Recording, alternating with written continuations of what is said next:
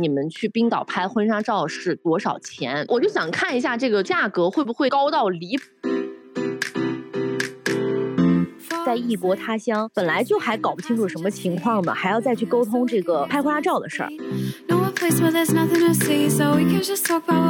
比如说，我有一些熟悉的化妆师和摄影师，能不能直接带他们过去？我们就得到了一个噩耗，说我们的摄影老师被遣返了。期盼了那么久了，没想到是这样。对，我觉得我是一个大傻波一，嗯，但是已经没办法了。摄影师说脱，嗯，现在就拖。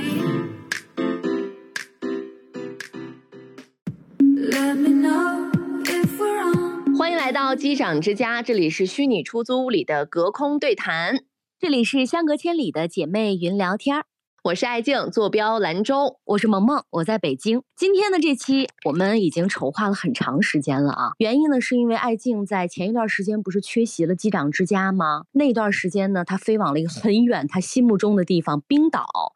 在这里呢，完成了自己一系列的拍照啊，然后旅行啊，他心目中梦想之地。所以今天的这两期节目呢，我们都要跟大家来聊一聊冰岛。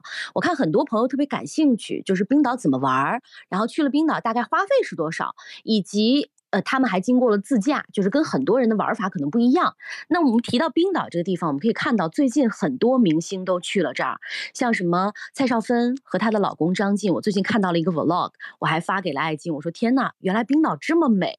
然后艾静回来也跟我讲了很多关于冰岛的故事。我们今天的故事呢，就从这里开始。最近花少也是在，也不是最近了，是在十月份的时候，就我们刚刚从冰岛回来的时候，然后小红书上就有很多人在说，就是在冰岛偶遇明星嘛。我就说天哪，我怎么就是给错过了这个一大批明星在冰岛能偶遇的这个这个这个画面？这件事情其实已经一个月的这个时间了，在很想聊的时候呢，又很不敢聊，因为你就觉得说这个信息量好像很大，然后呢也不知道从何聊起。所以我们这期呢就是要分为两期。上一期呢，其实我们会讲到此行的一个目的，就是要去拍婚纱照。下一期呢，我会跟大家讲到，相较于抱团和当地团的这种形式之外，相对来说比较小众的一点的玩法就是去自驾。我也收到了很多的一些问题，我会在这两期的过程当中呢，给大家把这两块的攻略呢都细细的整理一下。如果说之后想要去到冰岛的朋友，我我相信应该给大家会有一个很好的参考。这期节目还想跟大家插入一个彩蛋，就是我们冰岛的上下期呢，我都。都有给大家准备礼物哟，然后都是我从冰岛背回来的，然后很特别的一些礼物，我们会把这个礼物的照片呢放在 show notes 里面，希望大家能够跟我们互动。呃，关于旅行、关于旅拍、关于冰岛的种种向往，你都可以写在我们的评论区当中。我们每一期会抽出几位朋友，送出我们的旅行纪念品。这期会送出的就是我，我们要不要揭晓？我有一个特别特别的东西，别小啊！但一定要说啊，我都很期待哎。我们这一期会给大家送的东西就是一个羊毛香皂啊，什么玩意儿？羊毛香皂，对，你能想象一个香皂的这个质感是羊毛吗？哦，哎，这个很神奇，从来没有在其他的地方见过这样的香皂，因为你知道冰岛它的羊毛是很出名的嘛，很多人都会在冰岛买那种羊毛毛衣，特别的保暖。就有一个东西叫羊毛皂啊，然后呢，你洗你你洗手的时候就是拖着那个羊毛出那个泡沫的。哦，好哎，所以大家在我们评论区，大家想要吗？想要哎，想要的话。给我们留言，我们将抽出一个人，对不对？一个同学，对，然后我们将送出爱静从冰岛这边背回来的东西——羊毛皂。嗯，下一期的时候，我们还会送一个其他的一个东西。我先问一个问题啊，就是你一直在向往冰岛这个地方，可以去拍婚纱照也好，可以和自己爱的人去也好，为什么是冰岛呢？我有一个曾经的校友。他结婚的时候的一个视频就给我种草了。他结婚的视频不是去冰岛，是因为给他拍的那个团队呢，就是在成都的一个团队，我就关注了那个团队。后来我就发现这个团队呢，他是有那种全球旅拍的这种业务，尤其是冰岛，他们好像是整个成都最早开始做这种冰岛的旅拍的。所以我在一六年左右的时候吧，我就已经经常的会翻看他们去冰岛的各种各样的一些行程了。而且我在一六年的时候呢，我就已经问。过他们的价格，那会儿还没有对象的时候就已经想要在那个地方拍婚纱照了，是吗？对我就是之前不是说了吗？我说我一定要拍这个冰岛的，哎，不不管是谁，我一定要去冰岛拍婚纱照。我现在想一想，真的觉得好心酸啊！就是就是你真的那个时候一点儿谱都还没有呢，八字儿没一撇呢，然后自己就嗯开始规划自己以后的婚纱照了，你知道吧？一个单身嗯狗，他们家搞这个双十一的活动的时候，我就赶紧问了一下，请问一下，你们去冰岛拍婚纱照是多少钱？嗯，我就我就想看一下这个，就是价格会不会那种高到离谱，高到你完全是无法接受的这样的一个状态的。给我报了价之后呢，我感觉就是也没有到那么夸张的那种。哎，我印象中我们原来单位，我和艾静有一个共同的同事，他应该就是一七年还是一八年的时候去了一趟冰岛，因为当时我还嗯跟他聊过，我说姐，你去了一趟冰岛，全系列下来大概花了多少钱？他说差不多十五万，当时就已哦经劝退了。哎，我说这么贵对吗？对，当时他去了那个冰岛的时候，我们说他花掉了一辆车嘛，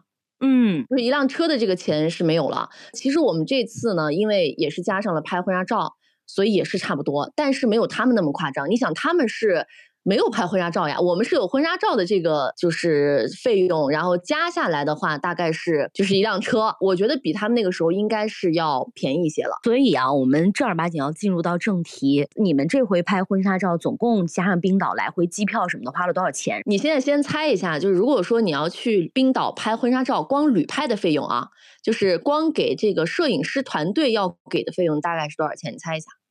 我觉得有三万吧，就是光是拍照的价格，对。不算这个往返的，啊，什么都不算，他们玩的的什么车票，对，什么都不算，我们就哦光说拍照这件事情，我觉得可能有三万。你再乱七八糟哦加上什么机票啊、吃喝呀、玩儿啊、住啊什么的，小十万可能得差不多。你的这个价格是在一个合理的估价范围之内。我给大家来揭晓一下，就是一般的旅拍啊，它都不是说按照你的那个旅程的那个时间去计算，它都是按照你真正服务你的时间。比如说我们旅拍一般就是两天的时间，最嗯多最多你拍的特别深度就是三天的时间。嗯，所以它一般是按照什么去计费呢？比如说，就是一天是多少钱，两天是多少钱。产品内容呢，一般就包含了有视频啊，比如说两到三分钟，然后这样的一个微电影或者一个花絮。照片是多少张？比如说原片给你多少张，精修多少张。拍摄服务里面呢，就包含了全天的一个拍摄的跟妆，包含了。比如说有多少套女士的礼服，男士的礼服，一般来说男士他就一套，只给你提供一套西装。女士的话，你可以选那种大裙子或者是轻纱，反正他会给你挑嘛。这样的我还想问说，如果这个旅拍和我们国内这种棚拍的区别有没有？因为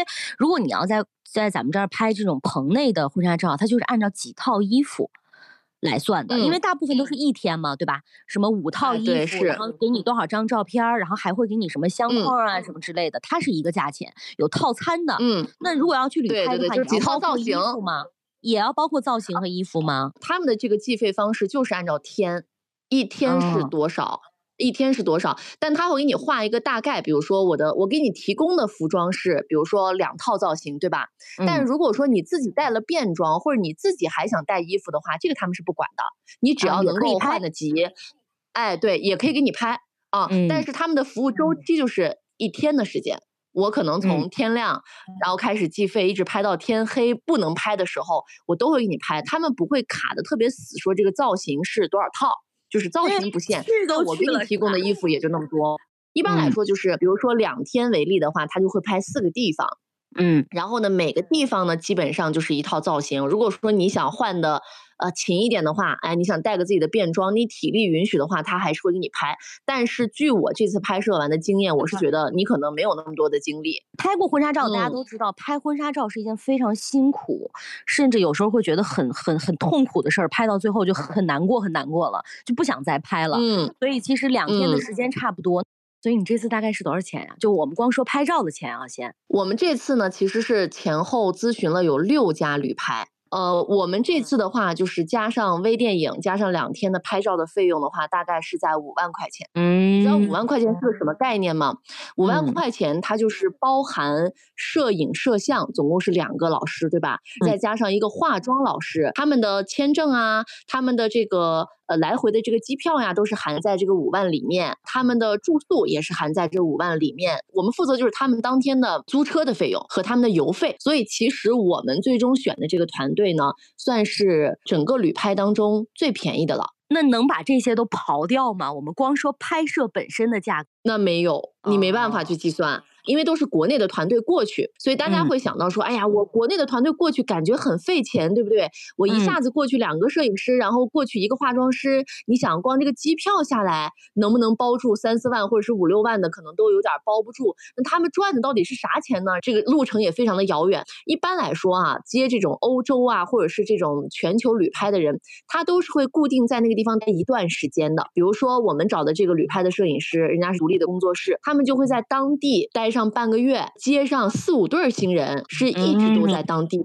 比如说这半个月拍完之后，接完了，OK，他们就回到国内去拍婚礼呀，或者拍别的。那么等到下一次的时候，再预约一个时间。这一段儿，比如说这半个月当中，我再约上四对人或者是五对人过去再飞一次，就基本上化妆师和摄影师都是在那边。如果说需要偶尔调度一下，比如说我们这次其实是临时加了微电影，加了拍摄这个视频的内容，那他会再调一个去。那还有一些人呢，他是这样子的，比如说他是国内的一些机构啊，某某机构或者怎么样，某某某某什么工作室。有些人说踩了坑的原因，就是因为他们会在当地现组团队，比如说其实他这个机构的人是不在冰岛。当地的，但他就会在冰岛当地把这个活给包出去，所以其实并不是他们拍的，他们有可能这个客片儿和之前给你展示的这些东西也跟他们不是一回事儿。所以有些人呢，就是非常忌讳说这种，就是我找的是你，但是呢，最后给我拍的是他，不能说我你去了冰岛之后，我再找那种老外团队给我拍吗？我跟你讲，那就把你就坑爆炸了。我我跟好几个摄影师都沟通过，老外他们拍这种片子是不会给你修图的，也不会给你什么新娘给你修成什么巴掌脸或者是瓜子儿脸什么之类东西，人家是不给你 P 的。所有的那种拍摄风格都非常的野生，他们那种审美和他们要的感觉跟咱们要的那种。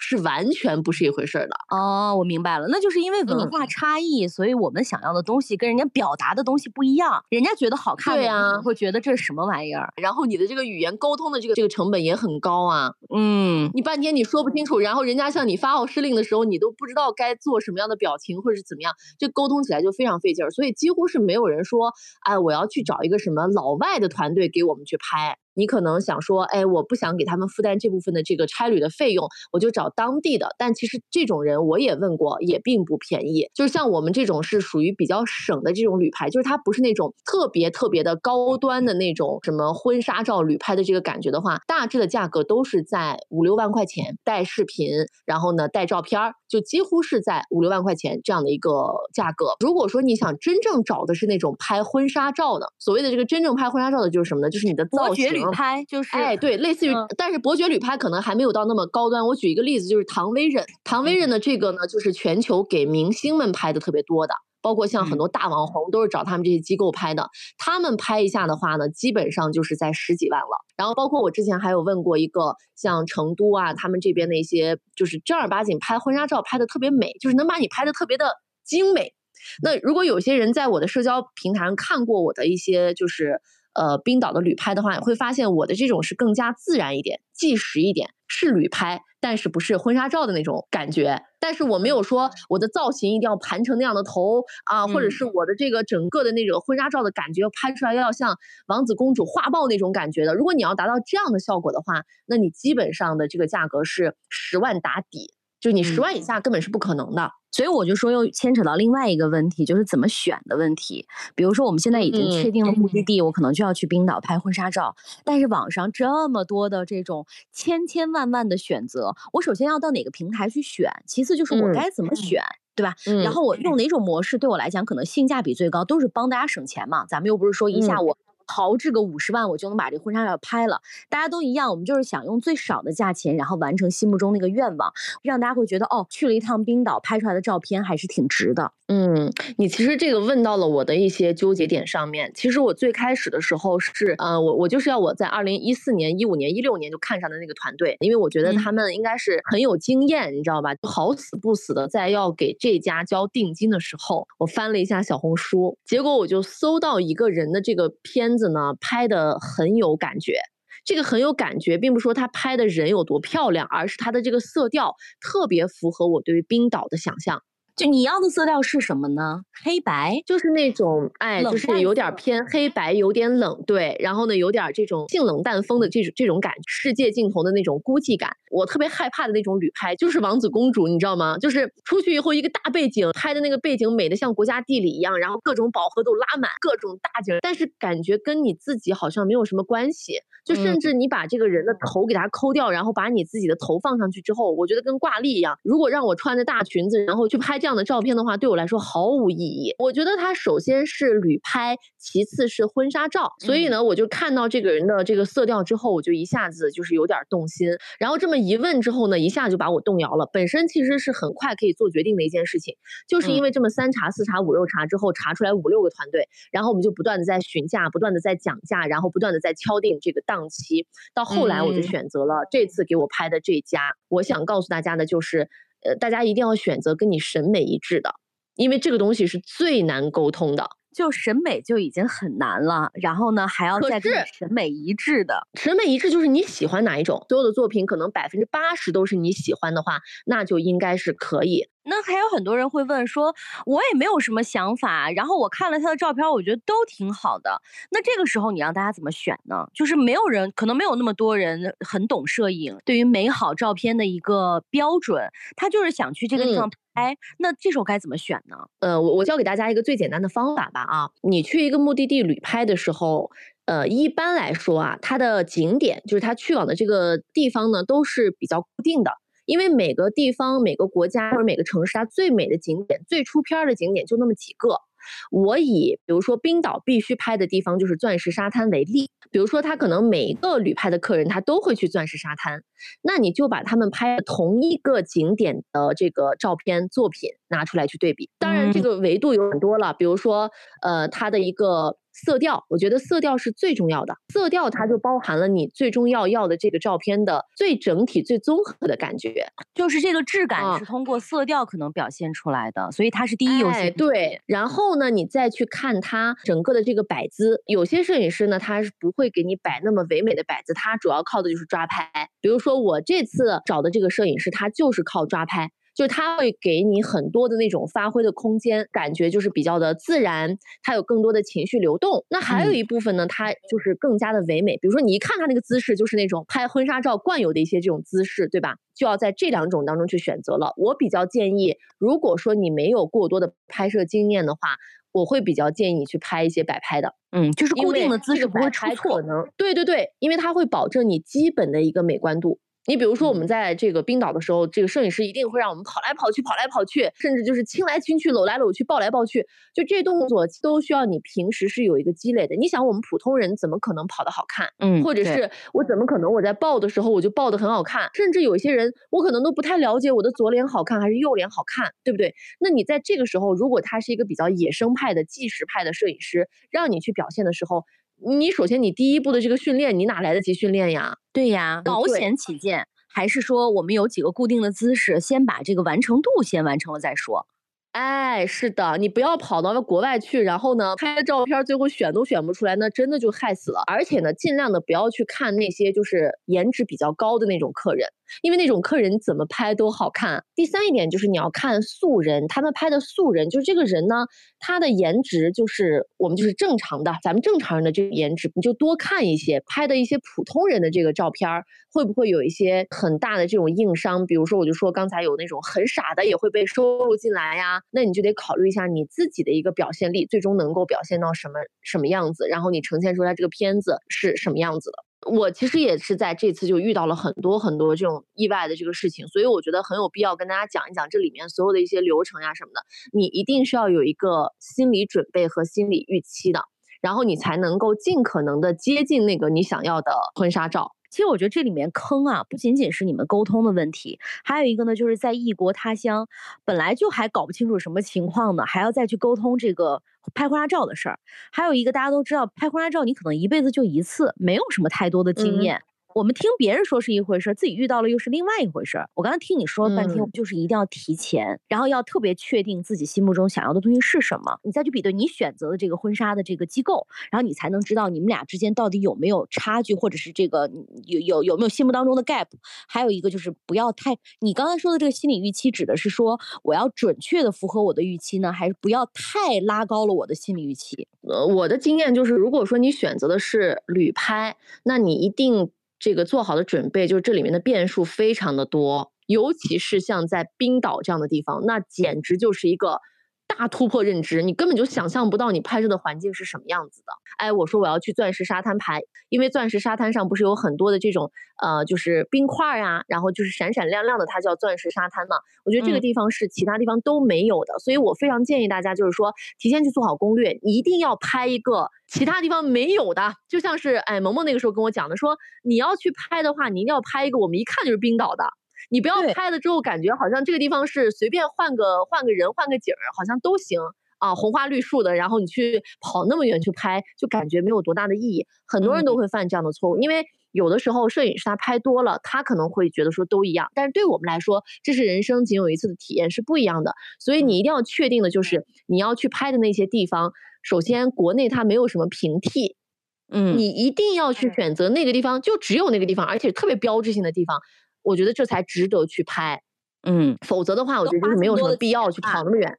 对对对，跑那么远去拍，我觉得就没有必要了。还有就是什么呢？就是很多很多人可能无论是在国内还是国外啊，会有很多不同的模式。这个模式呢，比如说自己来，呃，自己来组合这个什么化妆师啊、摄影师啊。比如说我有一些熟悉的化妆师和摄影师，能不能直接带他们过去？哎，你这个问题问的简直太好了，因为我也动过这样的心思，感觉这样会更省钱。那一般的呢，尤其像冰岛这样的地方，可能好多他没有开展这个固定的旅拍业务的人，他不会去到这儿的。他们也想说，以最低的成本，可能能够赚一点，但是不是很多的这个情况之下，可以去拓展一下业务，然后呢，能够出个片儿。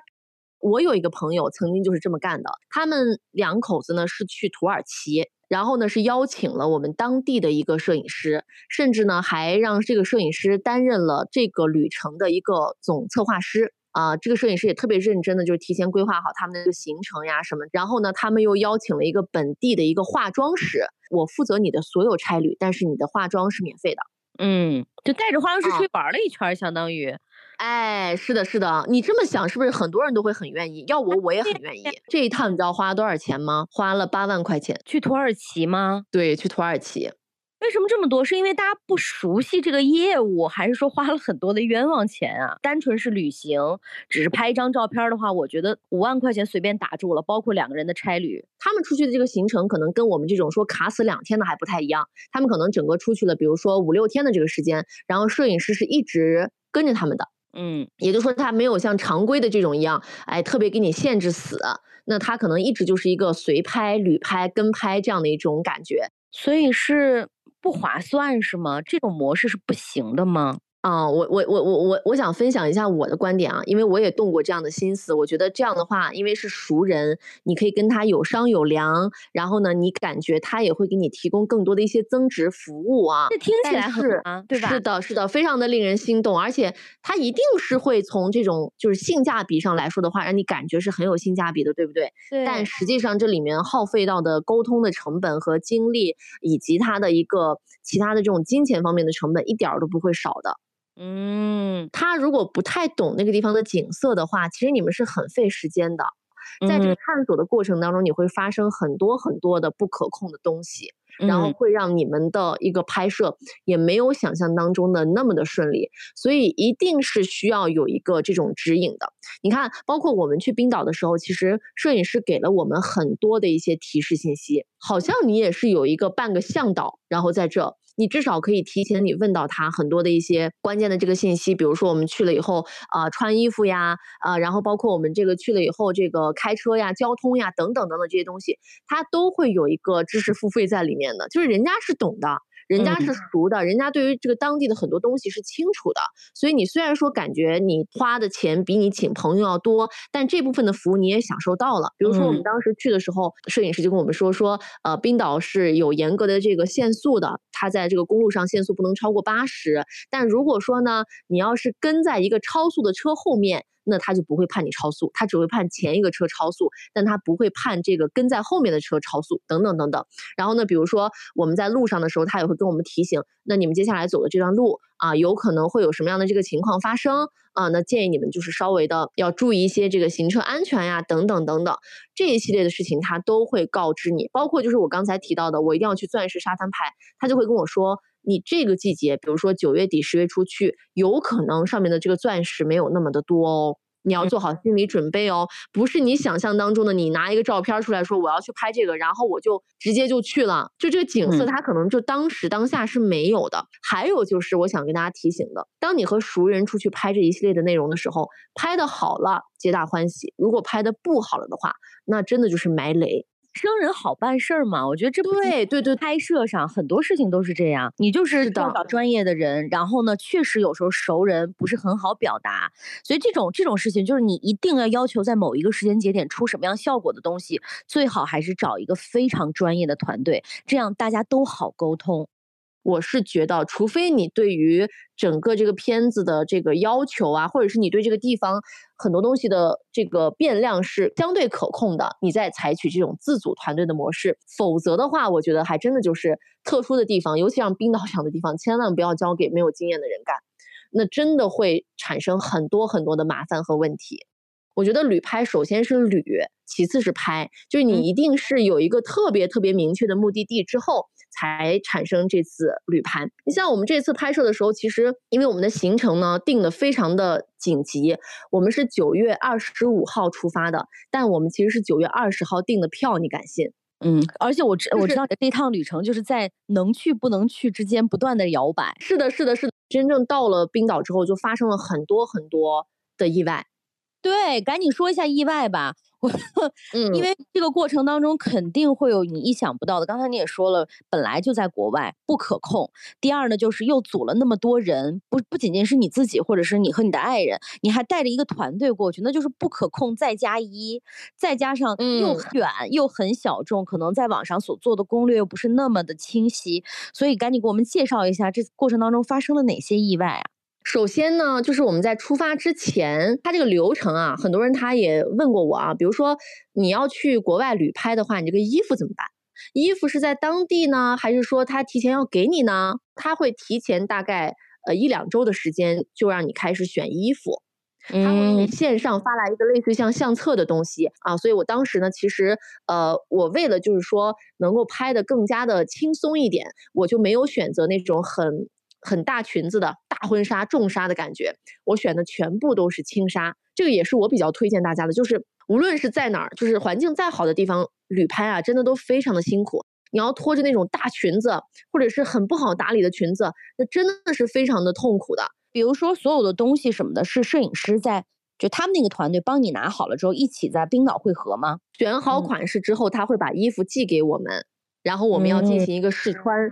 所以他还要预留一些，比如说试穿之后如果不合适，还要再换这样的一个时间。但是呢，我就在这儿踩了一个坑，这就是我自己的问题。就是我这一次其实选择了两套轻纱，没有一套是合适的。没试吗？我没试，为啥呢？我没时间，就是嗯不是不是懒，就是因为我的这个时间，因为当时就是属于我一直都在外地。然后我当时是从外地出差之后，间隔了一天时间收拾行李，然后直接出发了，所以我压根儿就没有看到我的婚纱，我也没有试我的婚纱，我的尺码已经提供给他们了，他们只要给我最小号，那我大概选择一下那个款式，应该是没有任何问题的。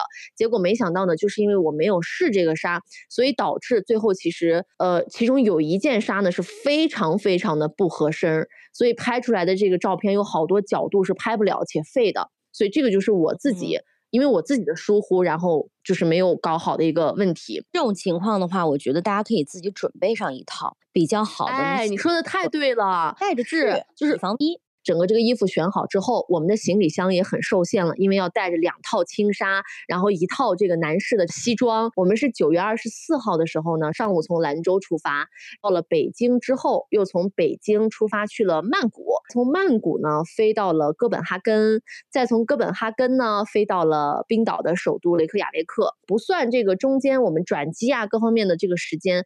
飞行时间是经历了十七个小时，然后就飞了大概有个一天多吧。等等我们到达那个冰岛的那天早上的时候呢，我们就得到了一个噩耗，说 我们的摄影老师被遣返了。对这个事儿我听说了，然后我说赶紧讲一讲怎么回事儿。艾静说我要放在播客里面给大家来介绍一下。那你的啥就是给你拍视频的老师被遣返了？对，然后他为啥呀？他是怎么了呢？摄影老师就是拍照片的老师，他是在。当地的化妆师也是在当地的，因为我们多加了一个视频的内容，多掏了钱的，所以他们就从成都那边呢，就是调了一个摄像师，就拍视频的人过来。结果这个拍视频的老师呢，由于他的据说啊，是他什么转机次数太多，有可能会不回国。泰国那边可能也是因为我们猜想啊，可能是因为也是没给小费，就把他给遣返了。而且最郁闷的就是，当时不是是九月二十五号从泰国飞的嘛？其实好像是当时九月二十七号还是什么时候，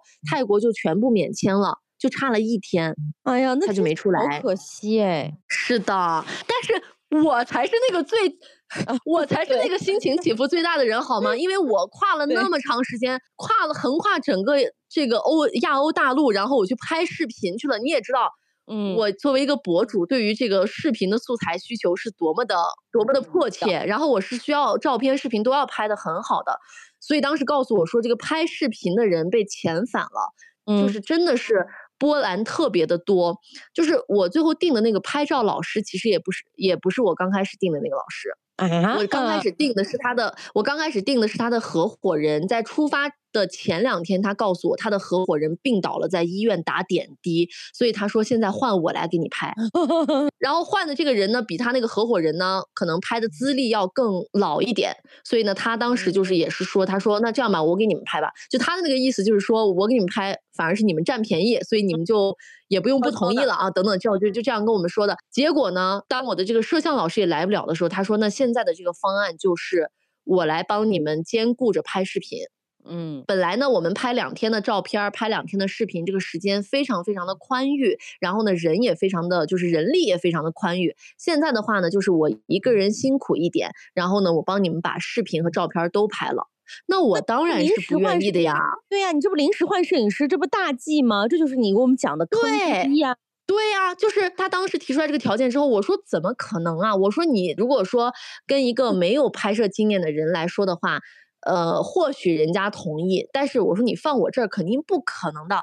我非常清楚那个拍视频和拍照片的那个过程是什么样子的，你怎么可能一个人兼顾然后去做两份工作？我说这样的话，我的素材量是无法保证的，然后我的时间也被压缩了。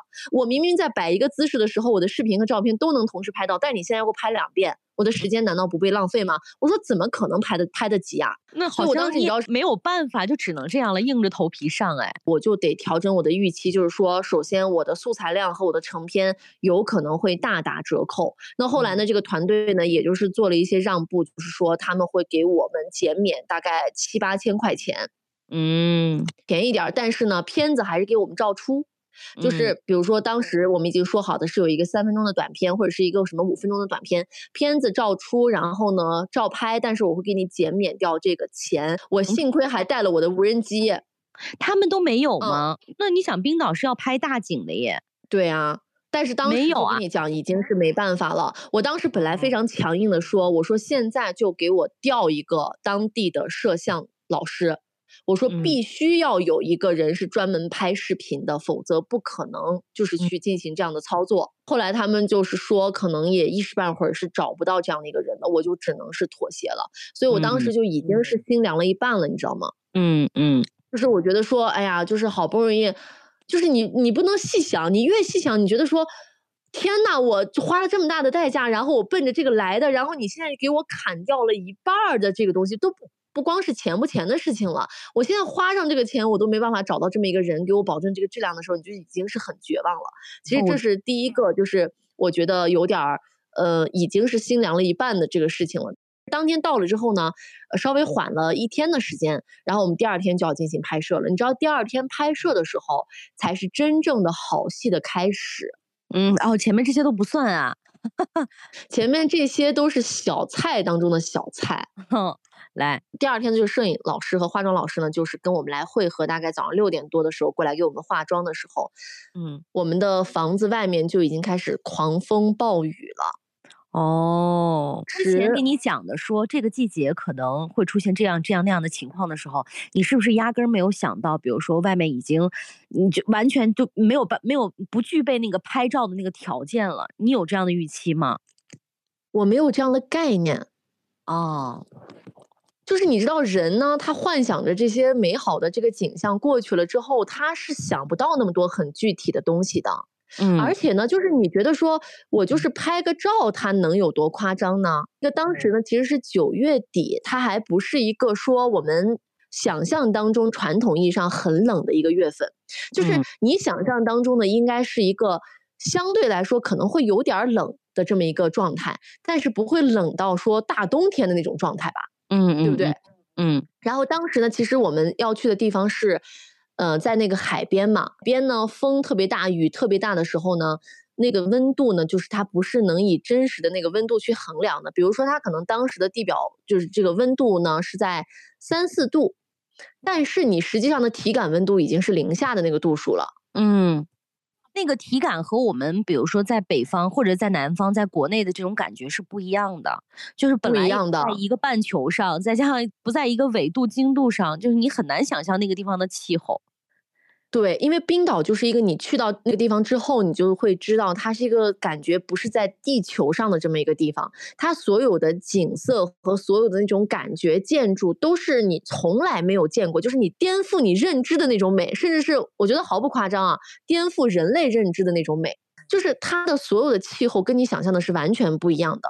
嗯，你知道当时呢，整个那个风特别大的时候，我的脑子里面一直在想什么吗？我说这个造型怎么办？就是我在出发前两天的时候，研究我定的这个摄影师的所有的客片的时候，我才发现一个致命的问题，就是我是短发新娘，她拍的所有的照片儿，我也看了其他的这个冰岛拍摄的所有照片儿，统一有一个特点是风非常的大。风非常大，就意味着你没有发型可言。啊，那像人家长头发好一点，可能扎一个丸子头什么之类的，怎么吹也无所谓。像你这种没有办法去做更多造型的短头发，可能就全部都啪在脸上。是的，而且你会发现一个共同的特征，就是在冰岛拍的婚纱照是没有头纱的，因为头纱根本就戴不住。哦，我还记得那会儿，呃，大 S 说他们在三亚办婚礼的时候，由于风太大，整个人被头纱裹进去，于是一把就把自己的头纱给扯掉。然后那天早上呢，就是我不敢相信眼前的这个景色和这个天气是这样子的，就是狂风暴雨，我们要开着车去到海滩边上拍婚纱照。然后我嗯当时就在想，说我到底在干嘛？当我就是穿着婚纱，然后那天呢，我其实还在纠结说，我要不要穿我的那个光腿神器，就是加绒的光腿神器，因为你知道我是很鄙视光腿神器的，因为我觉得光腿神器有点儿土 嘛，我觉得穿上之后就是跟时尚是没有关系的。我当时当天带了耶，我带了带了，因为啊，你是嗯也是还想到冷了，对不对？就是想当一个棉裤穿上。对，因为我想的是，呃，有一些那种长的那种纱可能是看不到腿的，我就可以把那个光腿神器穿上。然后我当天的 look 是这样子的，如果说有人关注我的小红书或者是有我的朋友圈的话，你们之后可能会看到我的冰岛婚纱照。我的第一套婚纱的轻纱是完全的一个大露背，我看到了，个人冻到发红。我把这个光神器穿到下面之后呢，我我就上面裹了两层羽绒服，我就上车了。上车的路上，我就一直在想说，这到底是不是真的？就是我现在要去干嘛？就是外面那个雨风大大到我就是我不知道在干嘛。然后我当下有一个想法，就是说。我说，我非常想在当下建立一个群，所有在冰岛拍过婚纱照的新娘子们，我想给他们拉个群，我想采访一下大家都是咋想的。嗯，就是就完全没有办法站在室外了吗？因为你说那个大暴风雨啊，本来就没有办法拍照，那就就这一天的行程不就浪费了吗？最后还是咬着牙拍了是吗？所以当时就想说，这该怎么办？我裹着羽绒服，然后一路上在这走过去的时候，我就在想说，我说我现在想建一个群，我想采访一下大家是不是都是在这样的环境之下拍的，应该要怎么办？然后我就嗯问那个化妆师，我说，呃，像那种其他的新娘在拍摄的时候，那个头发是不是长头发的话，头发整个扎起来会好一点？他说 no，他说冰岛的风是来自于四面八方，就算是盘头，就是整个前面连刘海儿都没有那种盘头，还会把你的头发给吹起来，因为是四面八方在吹，它哦不是一个方向在吹，所以你无论怎么样都会乱。没用，没用，就是该被吹还被吹。是的，所以我其实全程也对，就是我我本来第一天也对我的那个跟妆的造型是非常的不满意，因为他完全不给我补妆。到后来的时候，我我我也就想通了，我心想说，在那样的情况下，确实也没啥补头了，就没有任何意义了。脸上全是湿的，然后你头发就没有是干的一刻，我就不知道在拍啥，你知道吗？到达了那个沙滩之后呢，就是要面临着要下车。当时那个冷的那个情况，就是你穿着羽绒服，你连下车你都不想下。嗯，然后我当时其实整个人是懵的，就是我我那个时候已经是有点无意识，我就是不知道自己在干嘛。嗯，自己当时的心里的想法是，我说我去，这是真的吗？我为什么要给自己找这样的事情来干这样的活？我是不是疯了？期盼了那么久，没想到是这样。对，我觉得我是一个大傻波一。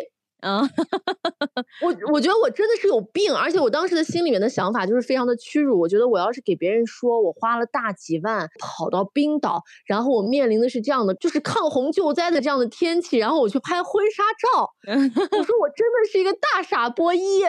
我我真的，我当时非常强烈的就是这样的一个感觉，但是已经没办法了。摄影师说脱，嗯，现在就拖。我说，请问一下，在这之前都是这样的天气吗？他说对，他说这几天都是这样的天气。说好在呢，就是冰岛它这个天呢，它即便是在下。暴雨或者是下大也不，当时也不能算是暴雨吧，就是下大雨。他说会停的，就它是五分钟一个变，五分钟一个变。所以我们在天气稍微好一点的时候，我们就赶紧去拍一点，就是雨小一点，甚至没有的时候赶紧拍。等到雨下大了，我们就赶紧回到车上。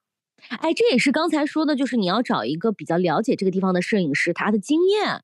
你要不然带一对吧？你要带一个团队去，大家都傻眼了，这该咋办？我跟你讲，大傻眼特傻眼。但是呢，我们的摄影师和整个这个化妆师非常的淡定，就是人家直接把这个呃帽子一扣，然后呢把该弄的这些保暖措施全部都一带，下车走开始拍。我和 小王我们俩直接就 傻了，在现场，我们想说这咋？我当时真的毫不夸张啊，我的心就在我的肚子里头沉着呢。嗯，就是我觉得完了，就是就是就是完了，我不知道在干嘛。然后我们就是跨着这个怀疑的步伐走向了海边之后呢，就是要脱衣服。但是你知道有多夸张吗？就是我从车，我们把车停在那个岸边，然后要走一段路才能走到那个沙滩边上。我在走这段路的时候，我是没有戴帽子的，我的耳朵就已经冻到，就是我我感觉别人动一下就是要把耳朵撕下来的那种生疼。嗯，我怎么听你说了，感觉像有零下二十度呢？特别的冷，呃，这种冷呢，还还有一部分的原因是因为你还没有适应那个地方，嗯，就是你整个人是没有适应它当地的整个这种感觉的，所以你会体感格外的冷。所以我们刚下去之后，哎，我们说不行不行不行，然后雨又下大了，我们就等于是没没脱，然后我们就又又回到了车上。回到了车上之后呢，当时就是傻眼了，之后给自己做了很多的这个心理建设，就是说是已经是来了，钱已经掏了，现在就是不弄也得弄了，是这样子的。然后我就问化妆师，我说，我说大家都是这么拍的话，我说会不会有人冻伤啊，或者什么之类的？然后他说很多人都是全身冻到发紫啊，那你冻红还真的是好一点哎。你想哈，我是一个皮肤非常黑的人，一般来说呢，这不之前也讲过吗？我都看不看不到我脸红，然后我身上能有红色。也很罕见，但是我当时当天拍的所有的照片什么也好，是明显看到我整个人是被那种冻透了，你知道吗？对。然后就 是我的朋友看到我那个照片的时候说，下一秒就感觉要有冻疮了，就是说在划你的照片的时候，感觉下一秒你的手上就要冻出冻疮了。所以就是在这样的情况之下。我们就是硬把衣服给脱了。小王呢，他穿的是那个西装嘛，就是一个衬衣一个西装，然后我给他贴了全身的暖宝宝，然后我是什么都弄不了的，我就是一个大露背，然后我就把衣服给脱了之后，整个人尖叫着跑向沙滩的。哎，那当时你选大露背的时候，也完全没有想到这么回事儿，或者说摄影师也没有提醒你吗？最好不要选大露背，选一个旧的，然后里面还可以贴几个暖宝宝，还能稍微没用。我告诉你没用，你就是穿一个那种不露背的，其实它也就是多一层衣服而已，其实也没有什么实质性的东西。因为后面我我还有穿着毛衣拍的，也同样很冷啊，那个风同样很大呀，就是你的造型还是会被穿吹得很乱，怎么怎么样之类的。然后我们就在那样的这个情况之下，就一直在大拍特拍特拍大拍，周边的人全部都穿着羽绒服来来回回来来回回，大家就像看怪物一样看着我们两个人在里面跑来跑去、亲来亲去、走来走去。然后呢，所有的 所有的外国人都过来，就是对你表达祝福呀，然后再不断的拍你啊，等等等，就真的我们像猴子一样，然后在那来来回回的拍。然后人的适应能力真的是很强的。我拍到后来的时候，我就已经是不顾死活了，就是我已经冻到，哎，就已经麻木了。麻木了以后呢，我就说拍，我说现在 就开始就大拍特拍，我就已经感受不到特别的冷了。但是你知道，就是当时处于那种牙，你的牙就一直在就是在抖，打嗯打寒战，对，打寒战，然后就一直在抖，一直在抖。然后呢，我的摄影师就不断的在夸我说：“你真的，你你进入状态很。”很快，而且你很出片儿，就是你知道专业的嘛，就是嗯，拍你两下之后，大概就知道哦，你是一个很出片儿的一个一个新娘，就是你不需要我引导太多，然后哐哐哐就这样拍就行了。然后我们就在这种拍十分钟，休息半小时，拍十分钟，休息半小时这样的这个情况下，就一直都在拍。你知道我就是感受到啊，人的这个精神力量是无限大的。当我们拍了两轮之后，我们就上车了。上车之后呢，就是冷到。哎呀，你全身都是湿的，你的头发也是湿的。摄影师就说很好很好，说今天早上这个状态非常好，表现力很强，就给我哐哐就是发来大概两张照片儿。发来的那两张照片呢，就非常好看。我虽然说我的头发整个是乱的，是湿的，但是是很自由的那种状态。然后我就觉得我去，我说值得呀。我说虽然冻成这个狗样子，但是没 想到。因为我当时已经放弃了，我觉得这种狗天气。我的头发都在，就是脸上在这胡乱的拍，然后我整个人都是这样子的，能拍出什么好东西？结果我看那两张照片，发觉还不错的时候，我一下子信心倍增，并且动力十足的时候，我说拍，我说马上现在下车，我们立马拍起来。然后我们就 冲到那个沙滩边上，拍到新郎已经有点受不了的时候，我就把小王扫到一边，我说你先滚回车上去，老娘要在这儿继续 hold 住全场拍。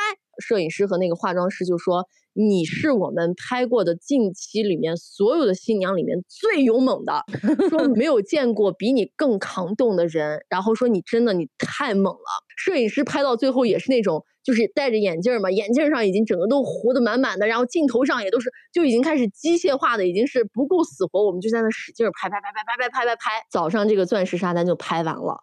我本来呢觉得说，哎呀，应该是一个非常出片的早晨吧，结果没想到到中午的时候，摄影师又给我发了更多的照片的时候，我的心更凉了，我的心直接凉到了膝盖上头。不是还不错吗？从肚子里掉到膝盖，你知道我发现了什么吗？嗯。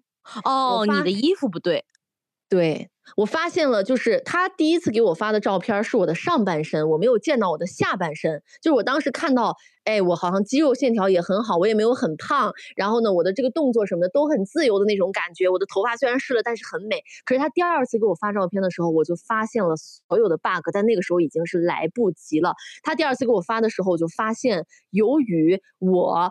本人穿了光腿神器，然后你知道那个光腿神器非常厚嘛，然后我选的那个衣服又是一个腰部非常的窄的这么一个状态，所以呢，当我把那个光腿神器提到腰部以上的时候呢，就勒出了很多的赘肉，以及呢，整个就会显得那个腰部呢就是一个，就是我的腰部看起来不流畅，鼓鼓囊囊。我的整个腰腹部是鼓鼓囊囊，是所有的这个三段式的赘肉。全程拍的照片和视频都是这样子的，嗯，所以那那些是可以被 P 掉的吗？他当时跟我说，他说可以 P 掉，可是视频 P 不了呀。所以我的视频当中，大家会看到几乎是没有正面的素材的这个出现，就是因为所有正面素材出现，对，全部都是腰部有很多的赘肉。我当时就非常失落，然后我就说，我当时其实还没有意识到是光腿神器的问题。我说我现在这么胖了吗？我说我是一个前期试所有的婚纱，我的腰腹部都需要再缩小一部分的这种非常细的腰腹呀。我是因为当天冻到没有收腹，还是因为我现在真的就短短的这几天之内我吃成这么胖了？我整个人非常非常的失落。后来呢，化妆师就说：“哎呀，有可能是因为你穿的那个光腿神器。”我当时那个火蹭的一下就下来了，呃，蹭的一下就上去。我就想说，为什么没有人给我提醒？嗯，对对对对对，是啊。如果说哪怕化妆师，对不对？我当时就非常生气，我说，作为专业的人来说的话，你们难道不应该给我提醒一下，把我的这个腰部的这个东西给它稍微拽一下，还是让它平整一下，还是怎么着？没有任何一个人提醒一下我。他们可能以为我的腰腹部就是那么多肉吧。哦，对，大家没有意识到这个问题。对，所以最后我们分析的时候才知道这个问题。之后，你知道我当时的心里就想说，老娘动了一早上，然后奋力的做地表上最勇猛的新娘，然后拍了这么多照片，这里面还有这么多都是废的，有多么的生气。嗯。但是冰岛就是这样子的，就是他看不到那么多细节，也顾不了那么许多了。他只要能保证人是在活着的情况之下把这个照片拍了，就已经是很了不得了。哎，你像你刚才描述的，摄影师眼睛上面全部糊满了，他能看清楚那么细的东西吗？手都已经冻僵了，怎么可能再把它放大呢？嗯，手真的已经是冻僵了，就是那个时候就已经是不顾死活的往死里拍就行了。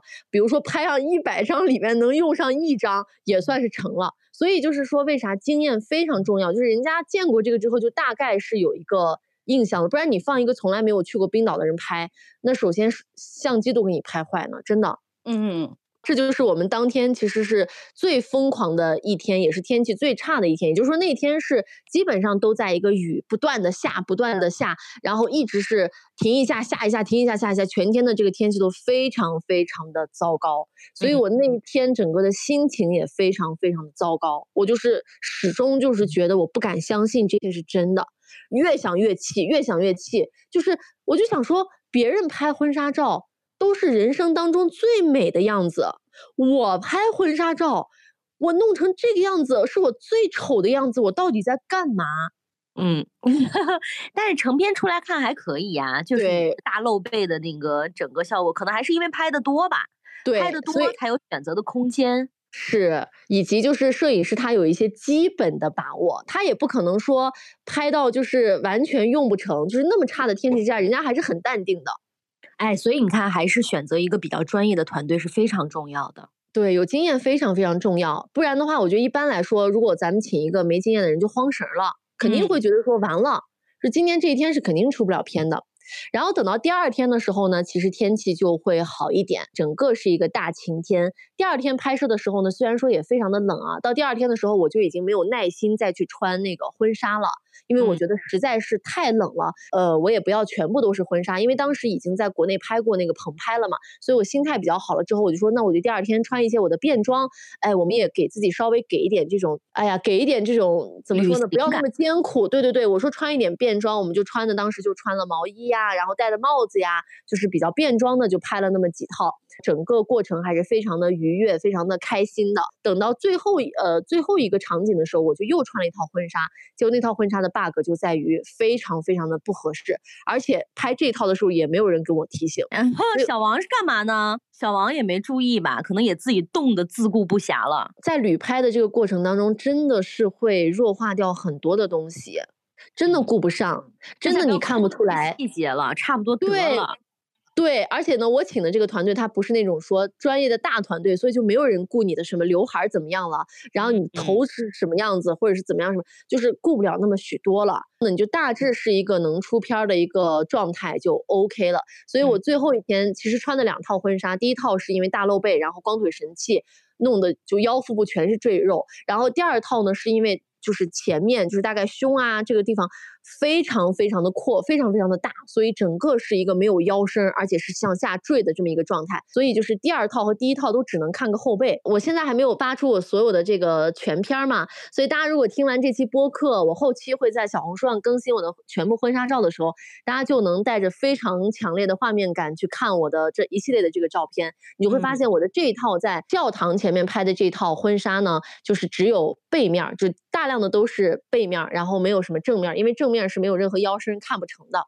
所以第二天呢，我们的拍摄就很顺利，因为是一个大晴天，我才突然意识到我是在地球上的，就是我第二天才是觉得说我恢复了一个正常的清醒的一个新娘的意志。我是在进行一些正常的旅拍的，两天拍完了之后呢，我们就开始终于可以不用当兵了，然后可以第三天可以去当一个游客，然后好好的玩的时候，第三天的天气也特别特别的好，然后我当时就非常的气，我说我就给小王说，我说都怪你，我们那个哦也不怪人家，就是反正我们当时阴 差阳错的把那个时间给定了，粘包赖。就是定到前两天了，然后我就说我说要是我们的拍摄是。这两天就是都是大晴天的这两天该多好呀！我就一路絮絮叨叨，还跟那个小王在说，我说你看，我说如果说是这两天的话，咱们就又不受罪，我说拍出来那个风也没有特别大，就可以美美的，我说多好呀！边说边往那个钻石沙滩走，因为当天呢，我就说，我说第一天没拍好。就是我害怕，万一第一天最后的成片不好，但是我又特别特别喜欢钻石沙滩那个地方。我说我们一定要在穿着便装，人整个看起来比较体面的时候再去一次。我说我们拿手机也拍一点照片，保点底，这样的话呢，让我的落差可能不是那么的大。所以我们就是在那个晴天，整个往那个钻石沙滩走的时候，我就一路上都在念叨，我说你看，要是今天多好呀，怎么怎么样之类，说了说了一路。等我们走到钻石沙滩的时候，你知道发生了什么吗？我觉得真的是冰岛教我们学做人。我这一趟冰岛，领会到了所有的人生真谛。发生了啥？大暴雨又来了？不是，是所有的冰块都化了。哦，冷的时候才有冰块哎，如果天气好了就没有了。对，哦，那所以那你必须得好的安排。是的，这个冻是你必须要挨的。是的，我们俩一下子就站在那个海滩边上，面面相觑，说：“天呐，说真的，说人生不就是这样吗？你总觉得好像还有更好的安排，但殊不知，其实他已经给了你已经很好的安排。因为什么呢？因为就是在出发之前，那个摄影师就已经跟我说过，说这个季节因为没有那么的冷，所以它上面的这个钻石是不够多的，有可能你去了之后就只有那么几块儿。”它没有那种遍地都是钻石的感觉，大家到时候可以去看我的小红书的那个照片啊，你就能看到明显的差别。因为我拍了两组照片，后面的话就是只有一些大冰块，它没有那些在沙滩上的碎碎冰是没有的。因为我们不是前一天也天气很好吗？然后第二天也天气很好，经过两天天气很好之后，那些冰块是全化了的。它除非再有一场这种风雨之后，才会有那些碎钻石才会出现。所以这个东西是不可兼得的。天气好的时候，那我就会面临着我没有那个钻石沙滩的那些钻石冰块。嗯，所以一下就释然了，是吧？觉得自己这个动拍是很值的。对，所以一下就觉得说，老天对我们还真的是挺好的，他已经以他最好的方式来对待我了。然后那个洞也挨完了，然后整个这个过程也结束了的时候，我就突然觉得说。